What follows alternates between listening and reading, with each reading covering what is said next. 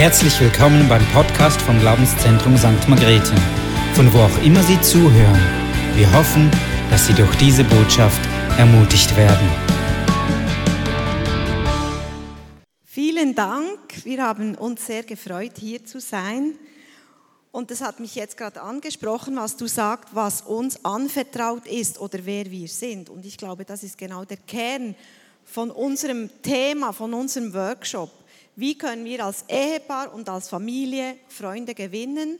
Wie kannst auch du oder wie könnt auch ihr, man könnte auch sagen als Einzelperson, spielt ja gar keine Rolle. Wir sind jetzt halt ein Ehepaar und Familie. Wie können wir Menschen für Jesus gewinnen mit dieser Art, wie wir sind? Und das ist einfach wunderbar zu wissen, wir sind okay und Gott hat uns genauso gewollt und wir leben unser Leben, wie wir es leben. Und wir gestalten den Workshop so, dass wir euch ein bisschen erzählen von unserem Leben, ähm, wie wir das machen. Wir möchten euch aber gerne auch mit einbeziehen, euch auch ein bisschen aktivieren ähm, in, in euren Lebensbereichen. Wir machen dann auch noch eine QA-Session, wo ihr Fragen stellen könnt. Und am Schluss auch Gebet. Wir können das ja nicht gut da in den Gruppen machen, aber ähm, das schaffen wir schon irgendwie. Und wir möchten euch einfach auch segnen in eure Lebensbereiche, wo ihr drin steht. Genau. Also, ähm, wichtig ist mal eine grundsätzliche Überlegung, wo wir einmal uns gemacht haben. Und zwar, egal wie die Umstände sind, Dort, wo ich bin, ist wegen mir ein besserer Ort. Das ist schon mal wichtig. Das klingt mega prahlerisch, ich weiß, aber es ist eben nicht so. Wir sind da mit dem Heiligen Geist dort. Also dann ist der Ort eh schon besser. Also du musst schon so, die tiefe Überzeugung haben, dort, wo ich mich hinbegebe, dort ist der Ort schon einmal besser, weil ich dort bin. Und das ist, das ist schon mal eine grundsätzliche Bezeugung, wo wir sagen, das sagen wir auch immer wieder den Kindern, wenn sie in die Schule gehen. Dort, wo ihr seid, ist die Klasse besser, weil ihr dort seid. Das ist wichtig für die Kinder zum Verstehen. Ich mache einen Unterschied dort, wo ich bin. Und das muss nicht sein, wie ich vorhin erklärt habe, mit Worten, das kann auch sein mit meinem Leben einfach so. Aber das ist schon wichtig. Dort, wo ich bin, dort ist, ist es unterschiedlich, ist ein besserer Ort. Wir haben euch ein Foto mitgebracht, wo wir im Lockdown, wir machen immer ein riesen Musical, äh, mit ein paar tausend Leuten und das durften wir nicht durchführen. Also haben wir überlegt, was machen wir jetzt? Und dann haben wir gesagt, okay, wir als Familie, wir machen etwas für die ganze Kirche. Und wir ähm, setzten dann so ein Pessachfest, wo die Juden feierten oder feiern, haben wir dann den Leuten ähm, näher gebracht. Wir haben gelivestreamt als ganze Familie. Wir sind dann hingegangen und haben gesagt, okay, wir als Familie, wir machen das jetzt. Und dann haben wir das online gemacht. Und dann haben wir auch noch live geschaltet nach äh, Familien, die zu Hause das gemacht haben, damit die Leute das gesehen haben, wie, wie, wie setzen die das um. Und das war dann so ein bisschen ein Familienprojekt, wo da die Kinder ähm, mit, mit, mitgeholfen haben. Das war sehr, sehr spannend. Was wir haben grundsätzlich ähm, ist für uns eine Schrift, die steht bei uns an der Wand. Wenn du in unser Haus reinkommst, das ist so unsere Familienvision. Und da steht, ähm, as me and my for house, we serve the Lord.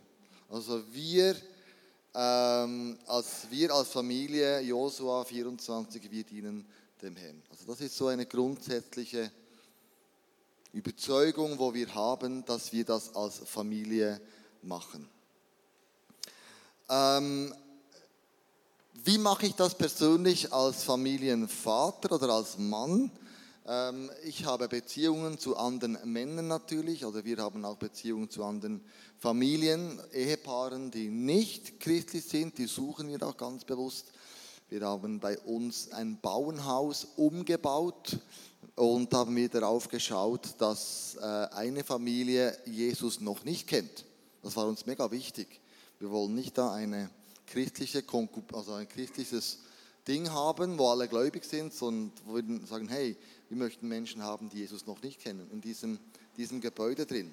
Und dann, was wir oft machen zusammen, ist, dass wir ähm, Leute zum Nachtessen einladen oder wir werden eingeladen. Und an diesem Nachtessen mit anderen Ehepaaren, die nicht gläubig sind, die erzählen uns ja dann, was ist das Problem. Vielleicht haben sie Ehestreit oder was auch immer. Es gibt ja irgendwas, Kinder, die irgendwie auf krumme Bahn kommen, was auch immer. Und an diesem Essen, was wir oft machen, ist nicht die Bibel um die Ohren schlagen, in der Bibel steht so und so und so und so, sondern wir versuchen, diesen Personen biblische oder christliche Werte weiterzugeben.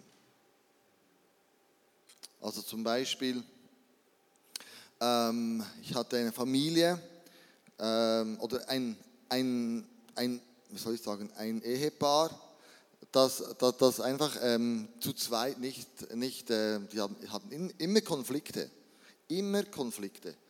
Und dann haben wir gesagt, du, also wie reagiert denn ihr auf Konflikte zueinander? Weißt du zum Beispiel, was deine Frau für eine Liebessprache spricht? Und dann habe ich die Frau gefragt, weißt du, was dein Mann für eine Liebessprache spricht? Das kennt ihr wahrscheinlich, die fünf Sprachen der Liebe. Nehme ich an, kennt ihr, oder? So, die wir haben.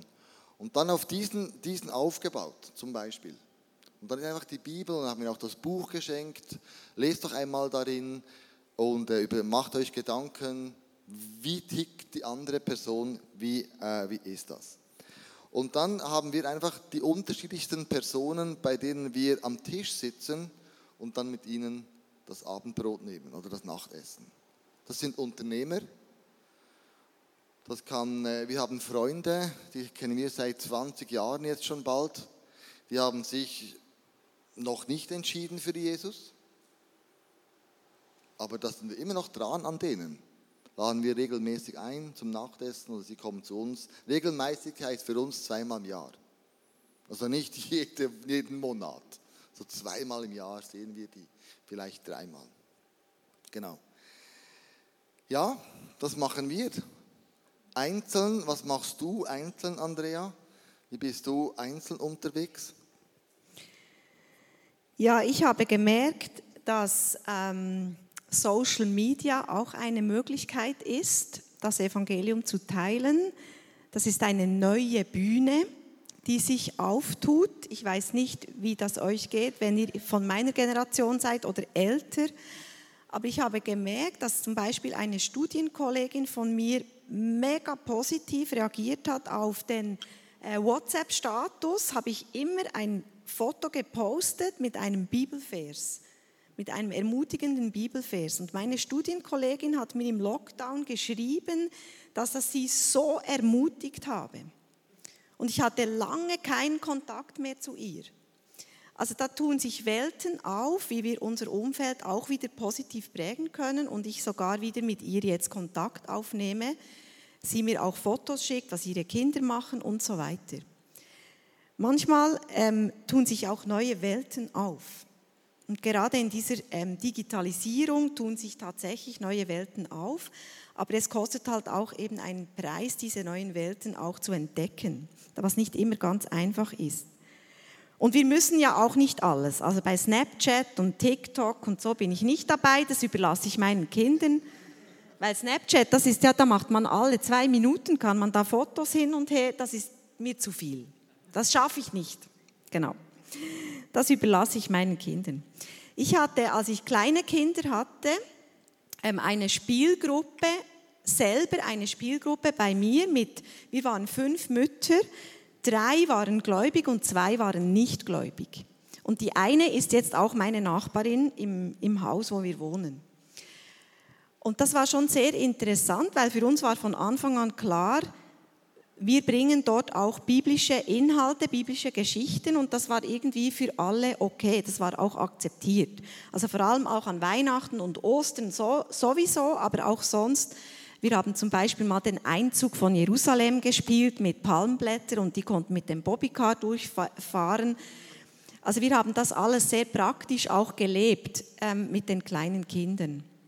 Diese Beziehungen, die sind immer noch da. Also vor allem auch, sie haben sich nicht für Jesus entschieden, noch die Mütter. Eben die eine wohnt im Haus, da haben wir immer noch Kontakt.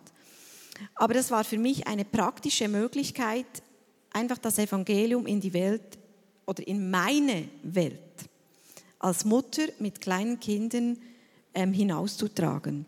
Es hat mir auch sehr viel Spaß gemacht. Dort konnte ich auch meine Leidenschaft ausleben, ähm, kreativ zu sein, die Bibel kreativ zu erleben auch.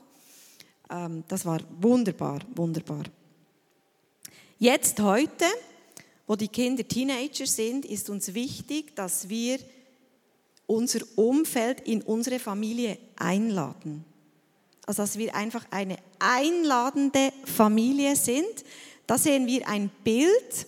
Das ist unsere Tochter, also unsere zwei Töchter sind die Vorderen und die anderen sind zwei Freundinnen von der Tochter mit den Zöpfen.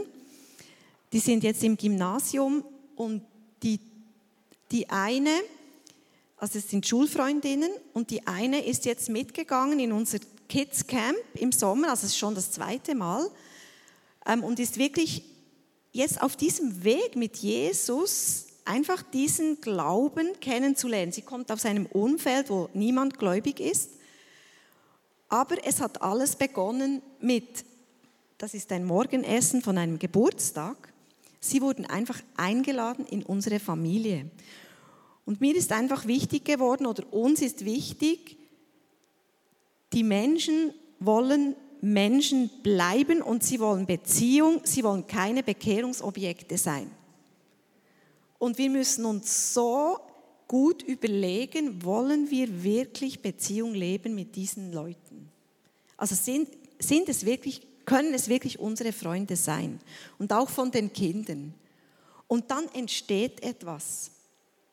Dann kann etwas, das ist ein Boden, wo sie auch offen werden fürs Evangelium. Eben wie dann zum Beispiel im Kids Camp, wo sie dann das Evangelium auch direkt hören. Sie war auch schon im ICF, ist sie mitgekommen. Die andere Freundin, mit ihr haben wir an diesem Geburtstag, das war im Lockdown, haben wir den Livestream geschaut. Ganz zusammen hatte ich mit diesen vier Girls, drei, vier Girls, den Livestream geschaut. Er war, du warst wahrscheinlich im ICF. Und die hat schon seit Jahren hat die Neurodermitis. Ganz schlimm. Und ich habe gesagt, schau, wir können einfach ein Gebetsanliegen jetzt reinschreiben ähm, in den Chat beim Livestream und dann betet die ganze Kirche für, dein, für deine Krankheit, dass du gesund wirst. Und ich weiß nicht, was ihr erwartet, aber es war einfach so, sofort hat sie gesagt, ja, natürlich, das möchte ich. Ich bin wirklich verzweifelt. Sie, sie hat schon alles ausprobiert, jede Diät, alle Medikamente, die es gibt, schon von diesem Doktor zu diesem Arzt, zu diesem Arzt, nichts hat geholfen. Und ich habe gesagt, schau, wir beten. Das ist auch eine Möglichkeit, wie Gott dich heilen könnte. Und dann haben wir das gemacht. Und sie war sehr berührt. Ich war auch mega berührt, ehrlich gesagt, weil, weil sie einfach eingewilligt hat, weil sie, weil sie gesagt hat, ja, ich, ich will diese Hilfe von, von diesem Jesus. Und wir beten weiter. Sie ist noch nicht geheilt worden. Aber ich bin so motiviert, weil ich ihr offenes Herz gesehen habe und sie einfach bereit ist, diese Heilung auch zu empfangen. Und da beten wir jetzt einfach weiter. Unser Sohn hat den Schulschluss ganz intensiv gefeiert. Da kamen alle seine Schulkameraden, das war vor zwei Jahren, ähm, zu uns. Wir haben EM geschaut ähm, es kamen auch ausländische Kinder. Einer hat dann die Alban Albaner Flagge aufgehängt, ob es okay wäre, wenn nun nicht nur die Schweizer Flagge hängt und so. Und die haben jeden Abend Grillparty, jeden Abend Fußball geschaut. Und auch diese Jungs kommen ab und zu vorbei, interessanterweise, ähm, zum Nachtessen, fühlen sich wohl, haben auch den Livestream geschaut, sind auch schon ins ICF gekommen einfach diese offene Kultur. Hier ist ein Haus der Hoffnung. Und ich spreche euch einfach zu, ihr seid ein Haus der Hoffnung. Und gell, wir wissen nicht, in was für Situation diese Leute noch hineinkommen werden.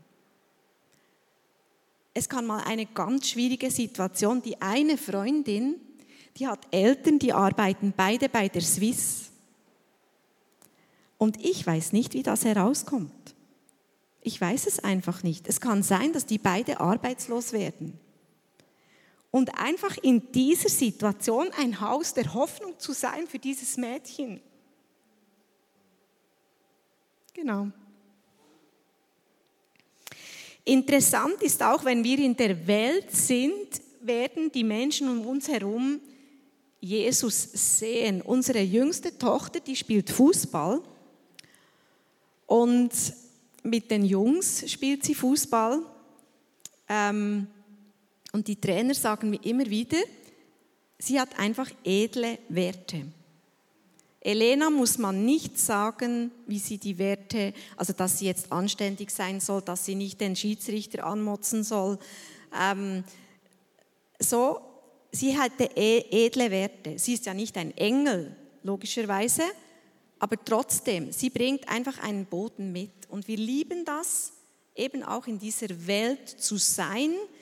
Ich liebe es ehrlich gesagt nicht so sehr, immer am Fußballrand zu stehen ich bin, heute, dass ich, ich bin froh, dass ich jetzt heute da bin. Sie ist jetzt auf dem Fußballfeld heute Nachmittag. Und trotzdem ein paar Mal schon zu erleben, einfach ein Licht zu sein, auch in dieser Fußballwelt unserer Kinder, ähm, auch ein Ort der Hoffnung zu sein. Wir hatten auch schon sehr gute Gespräche mit Trainer von ihr. Ähm, genau. Am Anfang hast du noch die Familienvision unterschlagen. Vielleicht kannst du diese Folie noch bringen der Familienvision. Ja, genau. Wir haben mal formuliert, wir sind eine leidenschaftliche Familie und laden Menschen in unsere Leben ein. Dort, wo wir sind, ist ein besserer Ort. Wir lassen unser Licht leuchten. Und wir hatten diesen Sommer Ferienplan B. Wir wollten eigentlich dreieinhalb, Monate, äh, dreieinhalb Wochen nach Kambodscha in unser ICF dort, auch ein, mit, mit einer ähm, Gruppe von Jugendlichen aus unserer Kirche konnten das nicht tun. Wir haben dann ähm, Zeltferien gemacht mit einer anderen Familie auf dieser Velotour. Es war Plan B. Aber wir haben uns gesagt, okay, dort, wo wir sind, ist ein besserer Ort, auch wenn es Plan B ist. Und wir hatten nicht immer die schönsten Plätze und alles, aber es war einfach ein guter Ort dort, wo wir waren. Und ich glaube, das ist mega wichtig, einfach auch unseren Kindern das mitzugeben, weil die Umstände, die stimmen einfach nicht immer. Die sind einfach nicht immer gut. Aber weil Jesus in uns lebt und das Licht leuchtet, wird der Ort besser. Amen, genau. Ja? Also es gibt einerseits, kannst du dein Licht leuchten lassen als Mann, als Frau. Ich hätte ja nicht in diese Spielgruppe gehen können, gell? Das ist wirklich nichts für mich. Aber ich treffe viel lieber mit meinen Männern. Ich habe einen Weinkeller gebaut bei uns im Bauernhaus extra. Wirklich einen großen Weinkeller mit Torbogen und Sandstein, wunderschön. Und das ist der Ort, wo ich dann den Männern das Empfehlung erkläre, bei einem Glas Wein. Vielleicht nach der vierten Flasche sage ich dann, ja, ich will. Nein, natürlich nicht. aber, aber, das ist ein, ein Ort, wo ich mich wohlfühle als Mann. Und du hast auch Orte, ob du Frau oder Mann bist, wo du sagst, das ist mein Ort, da fühle ich mich, da, da, da ist mir wohl. Da kann, ich, da kann ich mich selber sein und da kann ich auch erzählen vom, äh, vom Evangelium. Und such dir solche Orte aus. Kreier dir so Orte, wo du merkst, da kann ich das Evangelium einfach gut erklären, wenn mich jemand danach fragt. Und der Nachbar, wir haben schon, hast du schon erwähnt, äh, der ist noch nicht gläubig, da habe ich schon Stunden mit dem im Weinkeller verbracht und er hat mich immer wieder gefragt, ja, aber warum und wie siehst denn du das und wie und, und da bin ich einfach da und versuche ihm die, seine Fragen zu beantworten, immer im Bewusstsein, ich, ich habe auch nicht alle Antworten. Ich muss manchmal sagen, du, das ist so eine spannende Frage, ich habe keine Antwort darauf, ich weiß es auch nicht. Aber beim nächsten Mal könnte ich dir vielleicht eine Antwort geben. Ich schaue mal, wie ich zu dieser Antwort komme. Und das ist auch ganz wichtig, wenn du das Evangelium erzählst, dass du nicht der bist, der immer alles besser weiß, sondern dass du auch mal sagen kannst, du, ja, gute Frage, ich habe auch keine Antwort darauf. Das ist ganz wichtig, so diese ehrliche Haltung zu haben den Menschen gegenüber. Sind eben keine Bekehrungsobjekte, sind immer noch Menschen. Hm? Das ist ganz wichtig. Sind Menschen, sind Beziehungen, die da gehen. Und es ist auch schon vorgekommen, dass wir, ähm, dass Menschen uns nach drei, vier Mal begegnen, auch uns den Rücken zugekehrt haben. Wo gesagt haben, du, ich will mit deinem Gott und dem Evangelium nichts zu tun haben. Bleib mir fern. Das haben wir auch schon erlebt. Wo sich dann Menschen uns den Rücken zugekehrt haben. Das schmerzt, weil du weißt dann, also wenn jetzt nicht ein Wunder passiert und der sich auch Gott abwendet bis am Schluss seines Lebens, wissen wir, wo der landen wird. Oder sie. Und das ist auch der Punkt, wo ich sage, hey, es darf uns nicht egal sein. Wenn wir wissen, es gibt am Schluss des Lebens zwei Orte, wo Menschen das, den, Rest ihrer ganzen Ewigkeit verbringen, Himmel oder Hölle. Es kann nicht sein, dass die Menschen uns egal sind. Es kann nicht sein. Wie lieblos ist denn das? Es muss doch unser Herz bewegen, dass Menschen Gott kennenlernen und eine ewige Beziehung zu ihm haben können. Es muss doch uns wirklich am Herzen liegen, dass diese Menschen Gott kennenlernen, wenn sie ihn noch nicht kennen. Meine Arbeitskollegen, meine Freunde, wer auch immer. Und ich stelle mir das immer so vor, wie cool ist es dann, wenn wir dann zusammen im Himmel sind und dann mein Freund sagt mir, hey, vielen Dank, hast du mich nicht einfach abgeschrieben. Vielen Dank für all die, die Abende im Weinkeller, wo wir zusammen diskutiert haben, vielleicht uneins waren. Hey, vielen Dank für die Spielgruppen-Nachmittage. Du hast mir eine Welt geöffnet, die ich vorher nicht kannte. Hey, vielen Dank für all die unzähligen Gespräche. Vielen Dank, dass du für mich gebetet hast und mich nicht abgeschrieben hast.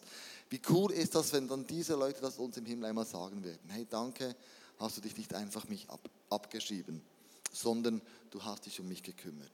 Das ist immer so ein bisschen mein, mein Gedanke, den ich habe, ähm, meine tiefste Überzeugung wo ich weiß, hey, es darf nicht sein, dass diese Menschen mir egal sind. Die sind auch Gott zu wertvoll. Und ich mache oft so eine, eine einfache Rechnung. Wir sind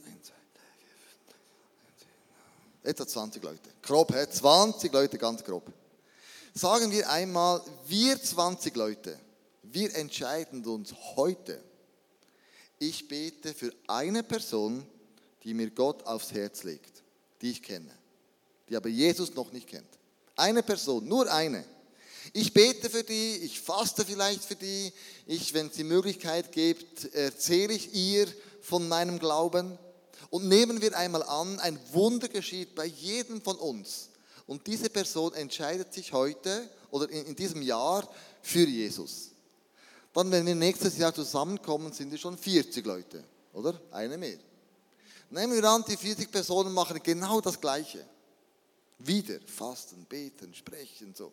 Sind dann ein Jahr später 80 Leute, nach zwei Jahren. Dann 160, ich schummle jetzt ein bisschen, dann 300, 600, 1200, schummle, zweieinhalbtausend, 5000, 10.000, 20.000. Nach zehn Jahren wäre diese Region hier würde man von Erweckung sprechen. Würde in der ganzen Schweiz bekannt werden, hey, St. Margrethen und die anderen Länder ringsum, die Grenzgebiete, die sind erweckt, weil jemand vor zehn Jahren angefangen hat zu beten, zu fasten und den Menschen zu erklären, wer Jesus ist. Ein Jahr später sind es 40.000. Ich mache die Rechnung manchmal auch in Bern. Gell? Wir haben ja wir sind der Schweizer Meister geworden. Das ist ja unser Stolz IB, oder? Das ist ja, wenn das ist, das ist schon zum dritten Mal nacheinander. Jetzt können wir blöffen. Vorher war es irgendwie 30 Jahre nicht so was, aber jetzt sind wir gut. Und ich sage den Leuten immer, hey, das, das Stade Suisse, also wir haben ja noch den SCB, kennt ihr Eishockey? SCB ist ja das größte, eines der größten Stadien, das es gibt in Europa. Dort finden 16.000 Leute statt. Den Leuten immer, nach zehn Jahren müssen wir dem SCB sagen, hey, wir brauchen das Stadion für Gottesdienste. Und ein Jahr später gehen wir schon ins Status Suisse, das hat 32.000 Plätze. Wir brauchen das, müssen IBE sagen, ihr könnt sonntags nicht mehr spielen. Wir brauchen das Stadion für den Gottesdienst abzuhalten. Hey, das sind doch coole, coole, coole Vorstellungen. Mega. Hey, stell dir mal vor, das Potenzial, das wir hätten. Krass, krass. Nur weil wir beginnen, für eine Person zu beten. Ist ja nur eine Person. Dort beginnt alles. Es sind nicht 20, es sind nicht, es ist eine Person. Und ich, danke, ich, ich, ich bete, ich weiß, ich kann sie nicht zum Glauben bewegen. Ich weiß, es muss der Heilige Geist tun. Ich weiß, er muss ihr die Augen öffnen. Aber ich kann ja beten für sie. Ich kann ja, bin ja der Sprachrohr Gottes in dem Moment. Ich bin der Plan A, der Gott mit mir hat. Und wie cool ist das, wenn wir das machen können und dann sehen wir plötzlich eine Entwicklung darin. Was wäre möglich? Genau, wir haben dem immer gesagt, reach one more weil diese großen Visionen, die, ich weiß nicht, was es bei euch auslöst, schon Euphorie und trotzdem ist es manchmal so weit weg, auch weil die Realität einfach anders aussieht. Und wir sagen einfach, es geht immer um Reach One More. Und wo ist dieser One More? Der ist in unserem Umfeld. Und wir möchten jetzt gerne mit euch ein bisschen ähm, diese, dieses Umfeld ähm, anschauen, dass ihr wirklich selber eintauchen könnt in eure Welt, wo Gott euch hineingestellt hat. Ähm, wir machen das jeweils so, dass wir Felder zeichnen.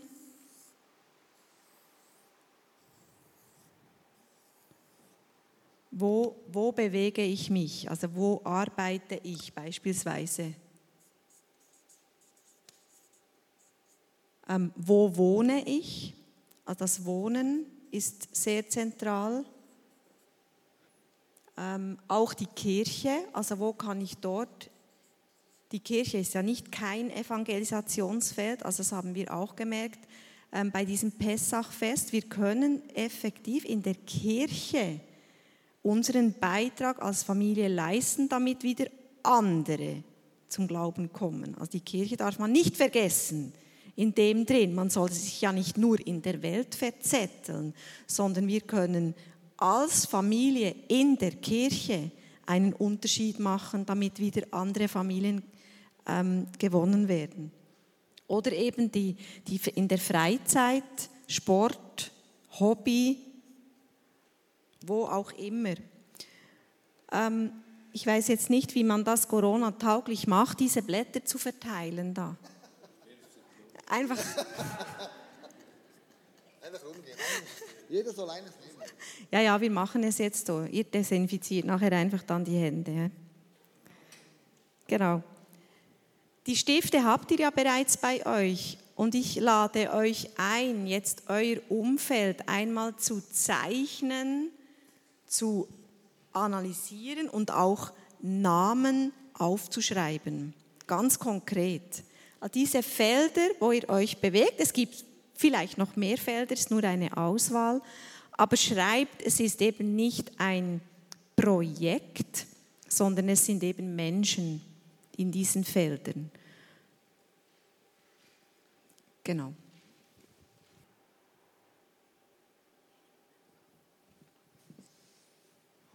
Habt ihr es etwa, diese Namen? So, so, das ist jetzt das Potenzial, das ihr hättet von Menschen, die Jesus noch nicht persönlich kennen. Oder vielleicht schreibst du mal, machst du ein Kreuz vor diese Menschen, die Jesus noch nicht kennen. Mach mal, oder vielleicht hast du jetzt nur solche aufgeschrieben, das ist ja auch okay.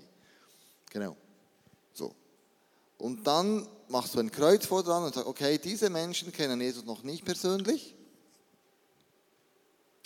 Jetzt lasse ich mich vom Heiligen Geist führen und frage ihn, wer ist ready? Wer ist offen für das Evangelium? Das ist jetzt ein ganz, ganz, ganz, ganz wichtiger Punkt. Es gibt Menschen, die sind nicht offen fürs Evangelium, noch nicht. Und wenn wir da reingehen, dann ist das mühsam, diese zu gewinnen, weil die sind einfach nicht offen die sträuben sich, die, haben, äh, die wollen nicht und ich sage immer, so ein sturer Bock, der will einfach nicht. Und das ist auch, das bringt auch nichts. Dann, dann ist das wirklich eine mühsame, eine mühsame Zeit. Ich sage nicht, dass wir da einfach schweigen sollen, aber wenn wir sagen möchten, ich möchte diese Person zu Jesus führen, dann ist es jetzt in dem Moment noch nicht Zeit. Die Zeit ist noch nicht reif. Die kommt dann schon vielleicht einmal, aber nicht im Moment. Also ein bisschen herausfinden, wer sind diese Menschen, die offen sind, über das Evangelium nachzudenken. Die Freundin von Noah, die ins Kidscamp ging, die war offen. Die hat auch schon gebetet und wir haben gemerkt, ah, die ist offen für Jesus. Also sie laden die ein ins Kidscamp. Wir haben auch gesagt, weil die Eltern ähm, eben bei der Swisserschaffen Lockdown hatten, Kurzzeitarbeit und und und, wir bezahlen ihr das Camp, wenn das sein muss. Das ist kein Problem, da stehen wir gerade. Einfach sie segnen. Und jetzt hast du diese Person vielleicht markiert, eine Person, wo du merkst, die ist offen für das Evangelium, die, ähm, und jetzt beginnst du als allererstes für diese Person zu beten. Vielleicht täglich. Herr Jesus, segne den Patrick, segne sein Business, segne ihn als Vater, segne ihn als Geschäftsmann, segne ihn in seinen, was auch immer es ist. Segne ihn, segne ihn, segne ihn. Und Jesus, ich bitte dich, zeig dich ihm auf eine übernatürliche Art und Weise, dass es sich gibt. In welcher Situation er sich auch immer befindet. Also du machst den Boden parat mit Gebet. Gebet ist immer der Schlüssel zum einem Wunder. Hm. Meistens. Es gibt, Gott ist ja so groß, der kann auch alles andere machen, logisch. Aber das ist so, das ist für mich der Schlüssel, den ich nehme und haben kann. So ein Gebet für diese Person. Ja? Dann lade ich sie halt mal ein. An einen Tisch. Habt ihr schon herausgefunden, wenn Jesus den Leuten das Evangelium erklärte, war meistens am Tisch meistens am Tisch. Er aß mit ihnen, er verbrachte Zeit mit ihnen. Äh, die, ganze Levi-Party beim Zöllner Levi, oder? Sagt er, hey Levi, ich komme heute Abend zu dir, lade deine Freunde auch noch ein. dann machen sie eine Levi-Party, Zöllner. Und dann, waren, dann war Jesus unter den Zöllnern am Tisch, sie aßen. Und er erklärt ihnen, was er meinte. Also am Tisch essen ist immer eine sehr, sehr gute Gelegenheit, Menschen einzuladen. Es gibt ganz andere Möglichkeiten. Das ist einfach eine. Wir haben auch schon Schatzsuche gemacht. Kennt ihr das? Ihr betet als Gruppe, los, hört auf Eindrücke. Wir gehen in die Stadt, wir sehen eine, eine Person, die hat eine rote Lederjacke. Äh, diese Person müssen wir das Evangelium erklären. Los! Und dann gehen wir in die Stadt, suchen diese Person mit der roten Lederjacke, finden sie meistens. Und dann sagen wir, du, wir haben den Eindruck, dass wir für dich beten sollen. Hast du ein Problem, gesundheitlich, was auch immer, wo wir für dich beten können? Haben wir auch schon oft mal gemacht. Ist auch spannend. Haben wir auch schon Bekehrungen erlebt. Ist auch möglich. Also es gibt verschiedene Arten, gell? Ich möchte nur einfach eine vorstellen, die ich denke, jetzt in 20 Jahren Kirchen bauen, ist die effektivste gewesen. Weil diese Beziehungen, die bleiben dir ja dann auch. Die kommt dann zu dir in die Kirche. Wenn sie gesagt hat, ja, ich will Jesus in mein Leben einladen, dann sind wir gefordert, mit ihnen erste Schritte zu gehen. Wie lese ich die Bibel? Wie bete ich? Die haben ja meistens noch überhaupt keine Ahnung. Hm? Und dann musst du mit ihnen, das sagen wir dann Jüngerschaft im Prozess. Das ist dann Jüngerschaft. Leuten hinsetzen und vielleicht habt ihr ein Programm, wo ihr sagt, das ist Schritt 1, Schritt 2, Schritt 3, Schritt 4, dann mit den Leuten das durch, durchmachen könnt. Und dann geht es darum, dann sie in diese, in diese Kirche auch einzuführen, mithelfen, ihre, ihre Begabungen zu entdecken, einen Kurs zu machen, wo sind dann meine, meine geistlichen Begabungen und dann seid mega offen. Begabungen sind manchmal ganz lustig. Einer sagte mir einmal, Kleusel, meine Begabung kann man in der Kirche nicht brauchen. Was hast denn du für eine Begabung? Ich mache gerne Ferien. Das ist seine Begabung. Da habe ich gesagt, oh, das ist gut. Wir möchten nämlich im ICF Camps organisieren. Könntest du nicht an den schönsten Orten von Europa Camps machen? Du kennst die ja, die Orte. Du warst schon da. Ja, wirklich. Ja, das kannst du tun für die Kirche. Und seitdem haben wir Camps im ICF. Wir waren an den schönsten Orten Europas, weil der kannte sie. Das war seine Begabung in die Kirche. Dann kam ein Bauer zu mir und sagte, du, ich habe einen Viehbestand und, und Schweine und, und Riesenzeugs. Ich kann in der Kirche nicht mitarbeiten. Das geht nicht. Ich bin einfach am Sonntag aktiv auf dem Bauernhof. Ich kann da nicht kommen. Ähm, deshalb habe ich in der Kirche wahrscheinlich keinen Platz. Habe ich gesagt, was wirklich, du hast einen Bauernhof? Hey, wie wäre es, wenn man bei dir so 1. August Brunch machen würde auf dem Bauernhof? Das wäre mega cool. Du hast ja Schweine, dann machen wir ein, ein, ein Säuli-Rennen und solches Zeugs, oder? Und Hufe schmeißen und oh, was weiß ich. Und dann hat er gesagt, oh ja, das könnte ich organisieren. Okay, dann waren wir über Jahre hinweg bei dem auf dem Bauernhof am 1. August, die ganze Kirche, 300, 400 Leute. Das war sein Beitrag in der Kirche. Da hat er, weißt du, das ist dann mega spannend, was die Leute dann, dann reingeben können. Ich hatte einen Welcome-Apero und äh, wir hatten ähm, den IT-Verantwortlichen, der für Computer und Webseite, all das Zeugs verantwortlich war, hat, äh, hat gekündigt oder hat einfach gesagt, du, ich zügle nach Zürich, ich kann das nicht mehr machen für ICF Bern, wir brauchen jemanden anders. Und dann haben wir niemanden gefunden, wir haben ein halbes Jahr gesucht. Wir haben niemanden gefunden, der das machen wollte. Also haben wir die Stelle ausgeschrieben mit dem Kostenpunkt 20, 25.000 Franken pro Jahr. Ich mache Mittwochabend ein Welcome-Apero für alle Neuen, die kommen. Und dann habe ich das so in einem Nebensatz erklärt, wir brauchen dringend jemanden, der das IT für uns macht. Wir schreiben das morgen aus, morgen geht es in die Zeitung. Da sitzt dann einer und sagt, du, ich habe ein IT-Unternehmen. Was brauchst du ganz genau? Und dann habe ich gesagt, ja, das und das. Da sagt er, ja, das könnte ich jetzt übernehmen, gratis, da könnt ihr Geld sparen. Und mit meinem Unternehmen könnte ich ein, zwei Arbeiter damit beauftragen, das für euch zu tun. Da habe ich gesagt, ja, wäre mega cool, würdest du das machen? Ja. Und ich sagte warum bist du nicht schon vorher gekommen? Dann hat er mir gesagt, ich hatte Angst, wenn ich in die Kirche komme, dass Gott mich nach Afrika schickt als Missionar. Und sage ich, das ist nicht wahr, oder? Doch, deshalb bin ich nicht in die Kirche gekommen. Ich hatte Angst, dass Gott mich dorthin schickt. Dann habe ich gesagt, ja, also, was hast du für einen Gott, der dich am Nord hinschickt und nicht hingehen willst, oder was? ja, ich, will auch nicht an den Nordpol. Das ist mir zu kalt. Also, weißt du, was ich denke? Der hat ein Gottesbild, das so verschoben war, dass er sich nicht getraute. Und viele Menschen, die vielleicht mit uns unterwegs sind, haben ein Gottesbild, das, das wir ihnen zuerst erklären müssen. Du, du hast einen liebenden Vater, gell? Der will nur das Beste für dich. Der will dich nicht dorthin schicken, wo du nicht hingehen willst. Wirklich. Das will er definitiv nicht. Ich weiß, es gibt vielleicht auch mal, es gibt ja auch Ausnahmen. Ich weiß, wenn man zum Beispiel an die Erweckung. Der Jonah zum Beispiel. Der Jonas, der musste gehen.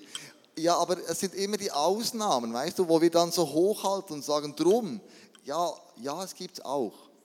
Aber wenn dann der Jonas ist, dann bekommst du die Kraft, die Energie, um dann das auch zu tun. Okay, das ist dann das, ist das andere, gell? Aber einfach finde ich mega wichtig. Die Leute, die da hier draufstehen, die haben ein komisches Bild von Kirche und ein komisches Bild von Gott. Wirklich, das habe ich oft schon oftmals erlebt. Wir hatten bei uns mit dieser Geschichte, wollen wir ein bisschen so nicht ganz zum Ende kommen, aber da kommen Leute in die Kirche rein, wo ähm, sehr spezielle Vergangenheit hatte. Da kam eine Frau zu uns in die Kirche, die war geschätzt 26 Jahre alt, kam mit vier Kindern, aber ohne Vater in die Kirche. Und ich habe mit ihr so gesprochen nach einer Celebration, nach einem Gottesdienst. Und ich habe gemerkt, oh, es würde ihr mega gut tun, wenn sie mit diesen vier Kindern einfach in unser Herbstcamp kommen könnte. Und es ist alles bezahlt. Sie muss nichts bezahlen, wir laden sie ein. Und dann habe ich ihr das Angebot gemacht und gesagt, hey, was du machen musst, ist einfach mit deinen Kindern kommen.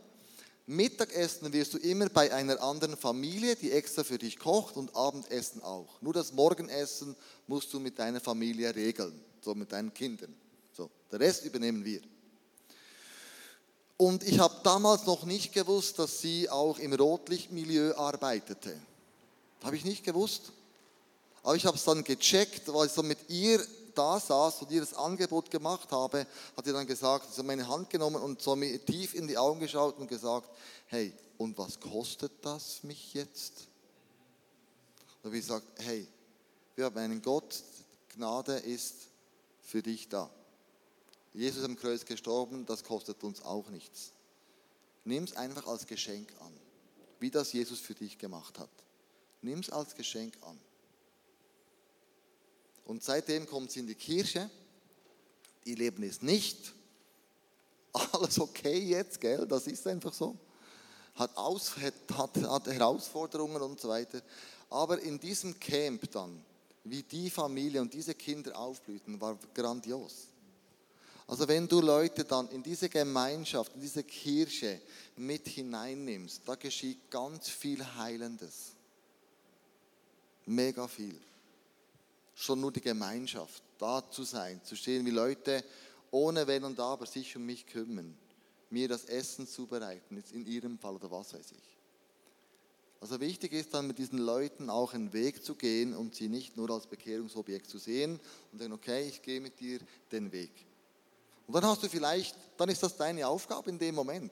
Dann hast du vielleicht nicht mehr die Aufgabe, noch zu evangelisieren und hier und dann ist es einfach deine Aufgabe. Dann nimm diese Aufgabe wahr. Mach das einfach. Wir können nicht zu viel auf einmal, sondern das, was wir machen, mach das. Genau.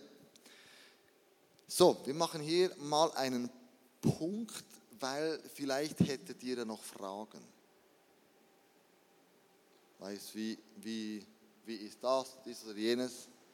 Wir möchten euch gerne das Mikrofon hinhalten oder ich komme dann vorbei, gebe es euch. Das geht schon von, von Technik her. Dahin, das gibt kein Feedback. So, super. Vielleicht hättet ihr noch Fragen. Wir haben noch eine Viertelstunde Zeit, um Fragen zu beantworten. Wie kann ich als Person, als Vater, als Mutter, als Mann, als Frau, als Familie das Evangelium in die Welt bringen?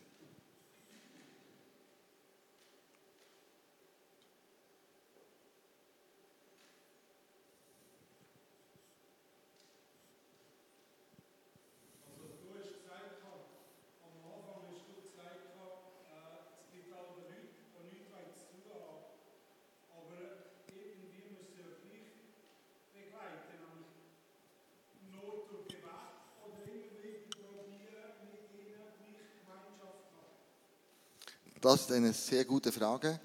Ähm, ich mache das dann so.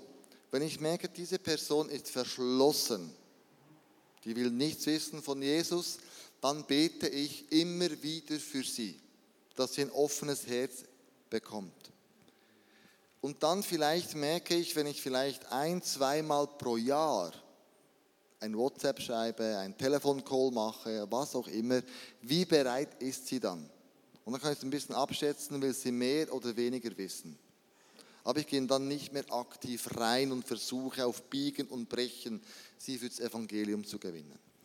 Also ich habe, ich kann vielleicht ein konkretes Beispiel dazu sagen. Ich arbeite wieder in der Schule, ein paar Lektionen. Und diese Lehrerin, mit der ich zusammenarbeite, die ist verschlossen. Also ich würde es einfach mal so sagen. Ähm, und ich habe gemerkt, ich bete nicht nur, dass sie offen wird, sondern dass Situationen passieren, die ich nicht steuern kann und wo auf wirklich übernatürliche Weise Dinge passieren. Und letzte Woche, jetzt haben wir erst die zweite Schulwoche gehabt, war sie krank. Und zwar richtig, richtig krank. Sie hatte nicht Corona, Gott sei Dank. Ähm, und ich hatte die Stellvertretung übernommen, ein, also für drei Tage. Sie war fünf Tage krank, einfach drei Tage. Und ich habe gemerkt, jetzt kommt der Moment, wo Gott eine Möglichkeit schenkt, wo sie hilfsbedürftig wird. Und jetzt kann ich mit meiner Hilfe und mit meiner Liebe und mit meiner Fürsorge in ihr Leben reinkommen. Und, und das war für mich ein Hoffnungsschimmer, ehrlich gesagt, ähm, dass ihr Herz ein bisschen offener ist, weil sie so hilfsbedürftig war. Und, und ich dort einfach mit der Liebe von Jesus ihr etwas, etwas tun konnte für sie. Und jetzt bin ich sehr gespannt. Ähm, ich bete jetzt im Moment mehr, dass die, sich die Atmosphäre verändert in der Schule und nicht unbedingt ähm, jetzt gerade ihr Leben und dass ihr Leben Jesus gibt. Und ich bin, ich bin sehr gespannt, wenn ich sie nächste Woche wieder sehe. Also ich erwarte Gottes übernatürliches Eingreifen auch durch Situationen. Und da bin ich sehr gespannt, was noch alles passiert, ehrlich gesagt. Ja.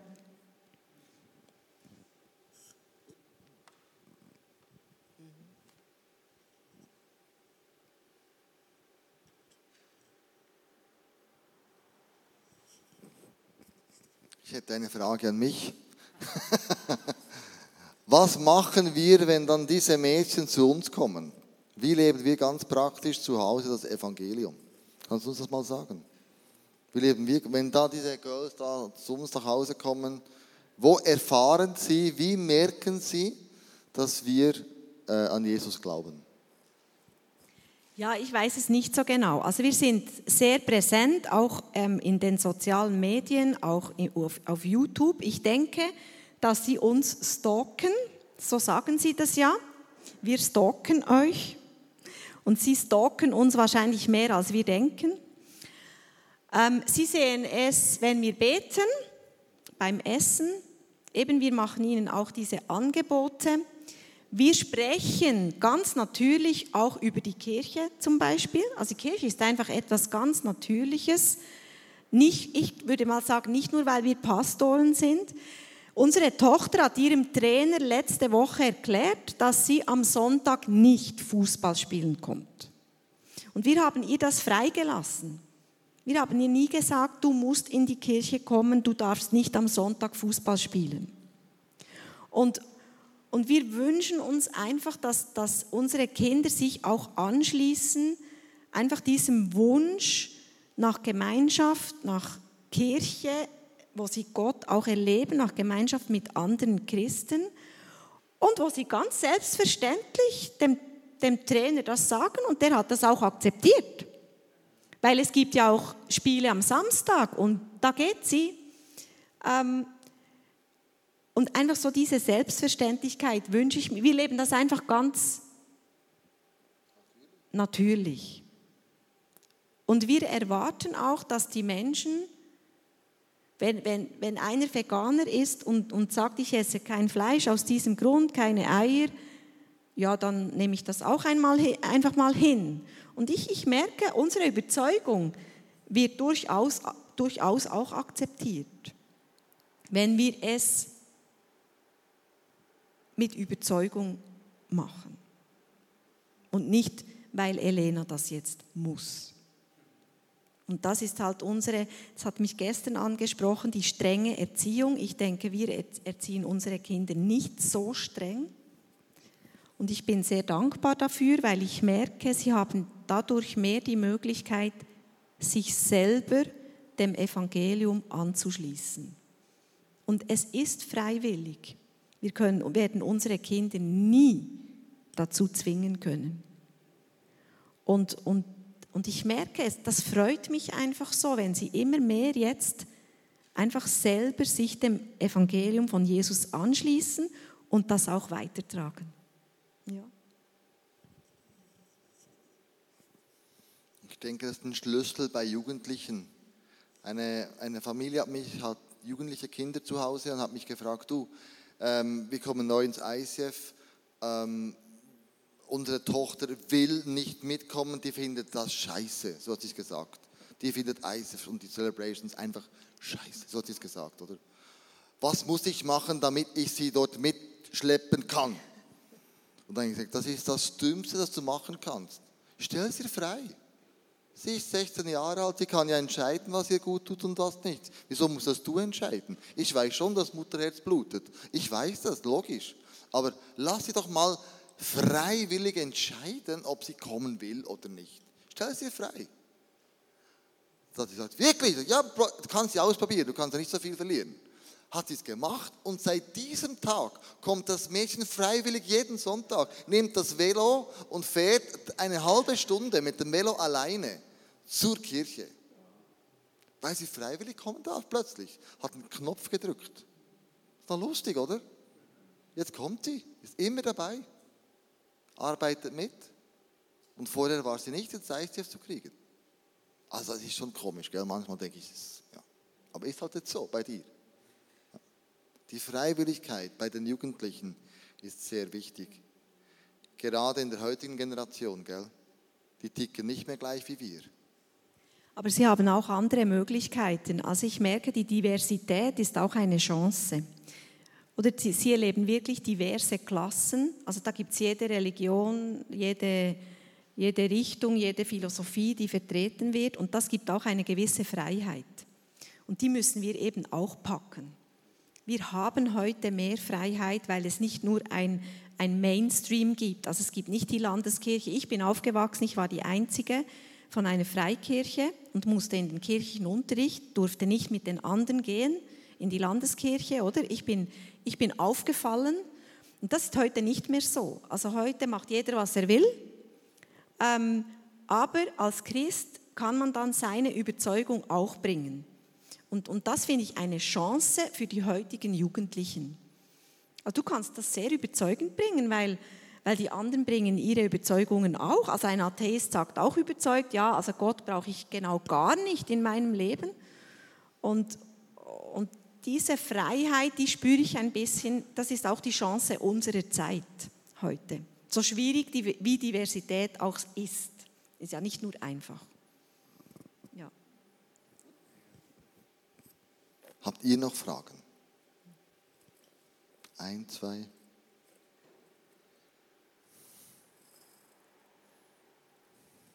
Ja, ich glaube, wir nützen jetzt einfach diese Zeit, damit wir dieses Blatt, das ihr ausgefüllt habt, das ist nicht einfach irgendein Blatt. Das sind Menschen. Und es ist auch nicht Zufall, dass ihr sie heute aufgeschrieben habt. Und diese Menschen sind nicht per Zufall in, eurer, in eurem Umfeld. Gott möchte euch gebrauchen. Und ich spreche, wir sprechen das euch einfach heute zu und wir wollen jetzt beten zum Schluss. Nehmt doch einfach nochmal dieses, dieses Blatt, malt, malt euch dieses, diese Menschen vor Augen, auch euer Umfeld. Und wir beten jetzt wirklich verheißungsorientiert, dass übernatürliche Dinge passieren werden im Leben dieser Menschen und auch in eurem Leben. Und Jesus, ich danke dir, dass du einen genialen Plan mit jedem von uns hast, hast, der hier drin sitzt. Wir sind genau richtig heute hier. Es ist unser Platz hier zu sein. Und ich danke dir für jede einzelne Person, jeden Namen, der jetzt auf diesen Blättern steht. Und es sind Menschen, es sind geliebte Söhne und Töchter von dir, Vater im Himmel. Und du hast auch mit diesen Menschen einen göttlichen Plan. Und der erste göttliche Plan ist jetzt auch, dass sie überhaupt hier draufstehen auf diesen Blättern. Und wir bringen sie zum Kreuz. Wir bringen sie dir, diese Menschen. Und wir bringen auch uns selber. Wir bringen unsere Unzulänglichkeit zu dir, Jesus. Und wir empfangen von dir alles, was wir brauchen, damit wir deine Liebe weitertragen können. Wir empfangen jetzt am Kreuz deine Identität, Jesus. Dass wir geliebt sind, dass wir am richtigen Ort sind und dass du uns die richtigen Worte in unseren Mund legst. Und ich bete auch für, für übernatürliche Gegebenheiten. Ich bete für Atmosphäre, die verändert wird im Arbeitsumfeld, vielleicht in Wohnsituationen, in Familiensituationen. Ich bete für Schulsituationen, für Klassen, für Kinder, die in den Klassen tätig sind, die aktiv sind. Ich bete für Sportvereine, wo wir drin sind dass sich die Atmosphäre verändern wird und wir das auch sehen. Und Jesus, wir erwarten, wir erwarten, dass Menschen sich für dich entscheiden. Wir sprechen das heute aus. Wir erwarten, dass Menschen diesen Schritt, diesen mutigen Schritt gehen werden. Und wenn wir uns in einem Jahr hier wiedersehen, dass wir Geschichten hören, Geschichten und Geschichten und Geschichten von Menschen, die eine Begegnung mit dir hatten, Jesus, und ihr Leben eine neue Richtung bekommen habt. Und das erwarten wir und wir wir rufen das auch in die unsichtbare Welt, dass das möglich ist im Namen von Jesus Christus und durch uns. Amen. Amen. So gut. Ich möchte euch ganz zum Schluss etwas Praktisches mit nach Hause geben suche da ein leeres Blatt hier. Und zwar ist es ja oft die Frage, wenn jemand offen ist, wie erkläre ich ihm das Evangelium? Wie mache ich das jetzt? Und Jesus gibt uns ein super Beispiel. Das Bild vom verlorenen Sohn, das kennt ihr. Da ist ein Vater, hatte zwei Söhne, Und der eine sagte, ich bleibe zu Hause und der andere sagte, ich gehe in die weite Welt. Und wo kam der schlussendlich hin mit dem ganzen Erbe? Der war da irgendwo bei den Schweinen gelandet schlussendlich. Irgendwie. Ja, der war bei den Schweinen. Und er dachte sich, hey, wie gut, habe ich doch beim Vater gehabt. Wie wäre ich, wenn ich zurückgehen würde dort, wo ich Liebe, Annahme, Sohnschaft sein kann? Und dann hat er sich auf den Weg gemacht und hat gemerkt, hey, mein Vater sagt nicht einfach Nein zu mir, sondern hat ein Ja zu mir. Er nimmt mich auf, wie ich bin. Und mein Bruder ist ja auch noch irgendwo da. Und er macht sich jetzt auf den Weg zu dem Vater nach Hause. Dann erkläre ich den Menschen oft, hey, du siehst, das ist das Kreuz von Jesus. Wo bist du auf dem Weg? Bist du da? Bist du da? Oder bist du beim Vater schon angekommen? Wo bist du? Oder was ist deine größte Herausforderung? Wo stehst du? Wo bist du bei den Schweinen im Moment? Wo, wo, wo, wo denkst du, hey, ich möchte, ich möchte zurückkommen zum Vater? Und diese Geschichte vom verlorenen Sohn, die kannst du allen erklären, die versteht jeder. Das ist eine einfache Erklärung und sagt, hey, look, Jesus hat alles auf sich genommen, damit du zum Vater kommen kannst. Was musst du hier deponieren? um da durchzubrechen.